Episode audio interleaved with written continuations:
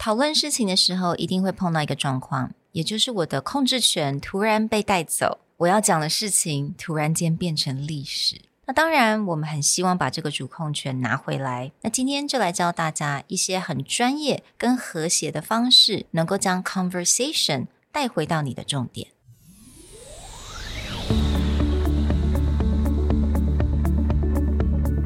Hello，欢迎来到 Executive Plus 主管与沟通力的 Podcast。I'm Sherry, an educator, certified coach, and style enthusiast. 我相信专业有效的沟通是语言跟逻辑的完美结合。And I'm Nick, a startup consultant, corporate trainer, and late night gaming junkie. I believe great communication requires the right mindset and solid frameworks. 我们希望带给大家职场英语的技能、跨文化沟通技巧与其他能帮助您成为出色领导者的工具。 Join us each week as we share our experience, research, and methodologies to take your communication and language skills from good to great.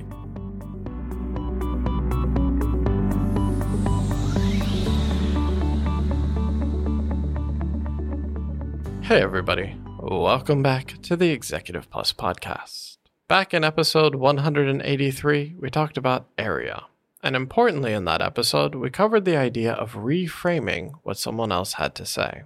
Well, when talking to a coaching client, we actually came across a different way of looking at this, something that spokespeople and PR hmm. people are trained to do and train others to do, which is called block and bridge. So today, we're going to talk about this technique of blocking and bridging. 嗯，我非常喜欢这个这个出发点，就是说，这个 training 其实是给很多需要当可能是某个公司或者是某个品牌的代言人，他们必须都要知道该怎么跟记者来回答问题。那我觉得这个这些 technique 非常好用，因为其实啊，我们是自己的代言人嘛，right？那如果我们到很多 meetings，甚至到大型的或小型的都好，有的时候我们在讨论事情的时候，我们的这个主控权突然间被拿走，you know somebody else kind of completely occupied the discussion and then just started talking about what he or she wants to talk about. But that's not what you want, right? You are an executive，你是主管。 那你想把这个主控权拿回来，但是你又很想要很巧妙的，不要那么的好像太直接的方式，you know, you want to do it professionally and peacefully. So we want to share with you guys this technique that we learned from the training for a spokesperson.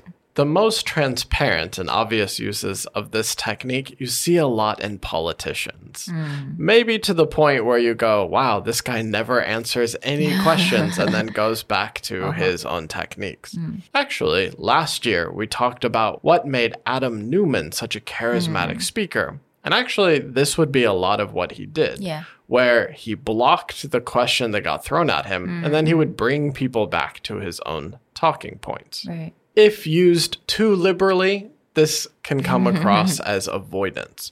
But if used really well in a PR or a spokesperson role, it is a way to get people connected to your message rather than off on their own mm-hmm. questions. So, we want to share a few tried and true blocking options. Hmm. The first one being, thank you for bringing that up. However, it's also important to emphasize hmm. 我觉得这个很巧妙啊，You're still thanking them, right? Thank you so much for bringing that up. However，然后非常的巧妙、很快速的就带进你的这个重点。However, it's also important to emphasize.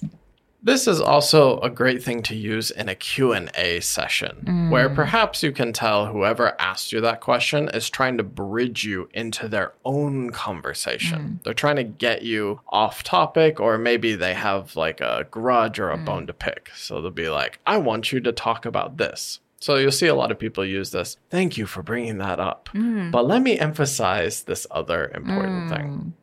Another thing that we can say is that is an important point, and it also speaks to a bigger issue, which is This is very reminiscent of what we discussed in the area formula about reframing.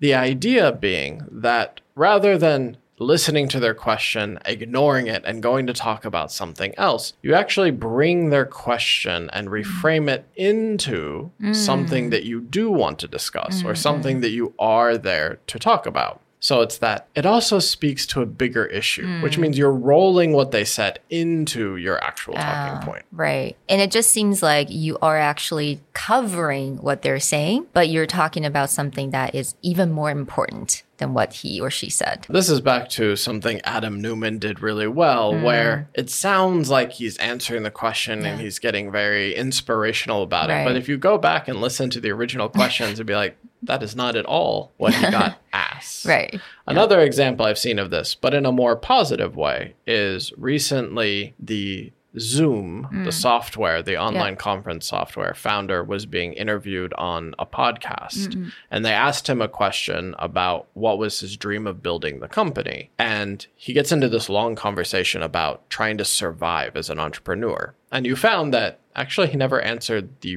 actual question that got asked, but he brought it into an important philosophical point he had about growing a company.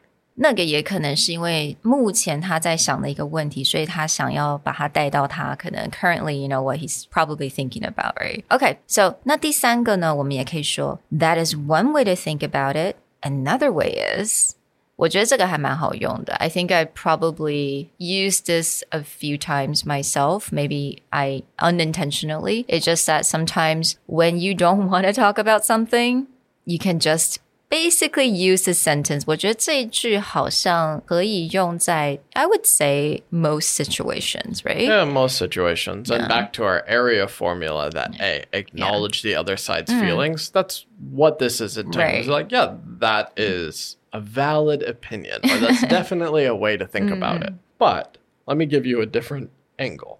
Now, the next one, you can also say, that is not my area of expertise, but I can tell you. This is something that you see a lot in Q&A. Yeah. Perhaps it's like a CEO on mm. stage and they're asking a very technical question. There's probably a degree to which they can mm. answer it, but a lot of times you hear them it's like that's not really my area of expertise. Mm. Later I will have my CTO come and answer your question or please find me later so that I can answer in more detail. Right，我们也教类似像这样子的句子，尤其是在比如说你做了做完 presentation，那人家也会问你一些问题，但是。 可能你当下真的是没有办法回答这个问题，或者是你必须要思考。So you can still use the sentence so that i- in a way you're answering a question, but you're not being put on the spot to answer fully right away. Actually, someone that you will see say this quite often, ironically, is a pharmaceutical CEO or someone high up in a pharmaceutical company. Oh, Interestingly, Andrew and I did a bit of research uh, several years ago, but we found that like seven of the 10 largest pharmaceutical companies, the CEO is not a doctor and it's Yeah. not a medical background. It's actually a business person. Mm. And so what you will see is sometimes when they get into these very technical questions, they'll just be like, oh, well, I'm not purporting to be a doctor. That's not mm. my area of expertise. I will definitely have my medical team answer your question. Mm. They will deflect or, again, block, Block, and right. then bring in someone else. So the last one we want to share with you guys, 也就是 it's our policy not to discuss X, Y, and Z, but what I can tell you is. And this is where you see the beauty of people using a non disclosure agreement or protected Yeah. IP to be like, we can't really discuss this publicly, but what I can answer, and then they'll move it on Yeah. to another thing. This is like the previous one, is much more of a blocking Yeah. technique. It's a more obvious block. Yeah, it's a very obvious, like, I'm not going to answer that question. It's like, it's our policy not to discuss this thing. Yeah，所以我觉得刚刚分享的这五句啊，最后那两句呢，它 会是比较明显的，我就是来 block 你现在这个提的这个问题，我不想讲。但是前面那三句呢，我觉得在平常会议当中是非常实用的。那当然喽，如果你觉得今天你真的不想要回答某一个问题，你觉得对方他问问题是有一点点 hostile，那你可能会觉得说有点 uncomfortable，you can use these technique as well。In the case of the last two, as mm. Sherry said, these are definitely blockers, and mm-hmm. it's a way to end the conversation and indicate to the other side, not so subtly, Yeah. that this conversation is over. Hmm. Sometimes there is a very good reason to Yeah. do that. When you notice the conversation is not going to go in mm. a way where it's constructive or it's beneficial, these are just fast we don't discuss this. Exactly. Well, we hope that you enjoyed our quick look into what is the block and bridge method, specifically the block side that PR and spokespeople will go through a training. To see all the examples, be sure to check out the show notes. And for those of you who are enjoying our content, looking at how other people get trained, be sure to leave us a comment or a review talking about what you enjoyed or what you would like to see next. We'll talk to you guys next time. Bye. Bye.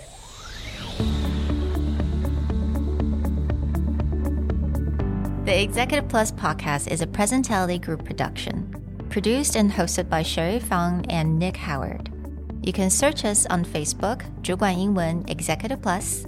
You can also find us on Instagram, Communication R&D, and email us at sherry at epstyleplus.com.